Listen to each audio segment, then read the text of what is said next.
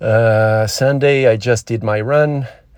Uh, I started without any plans, but uh, I thought about doing a bit of a larger run, and I ended up doing 13.5k and uh, starting at an easy pace. And although these days I am feeling quite uh, low energy, I think that today was feeling better than yesterday. Started at a pace at a pace of six and a half minutes per kilometer, and then improving.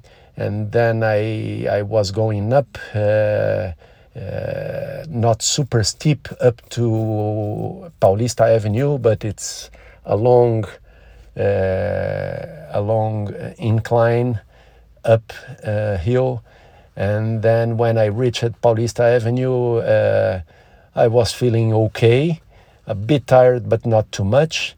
But then from Paulista back uh, is uh, everything decline, so it's going down and uh, accelerating my pace, which uh, probably brought me additional energy.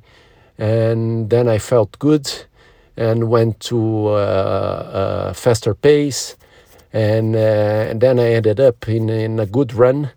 Maybe with the low energy that, that I'm feeling these days, maybe it was a bit of uh, a strong push, but overall great. Uh, body is still okay, uh, no pains and feeling strong.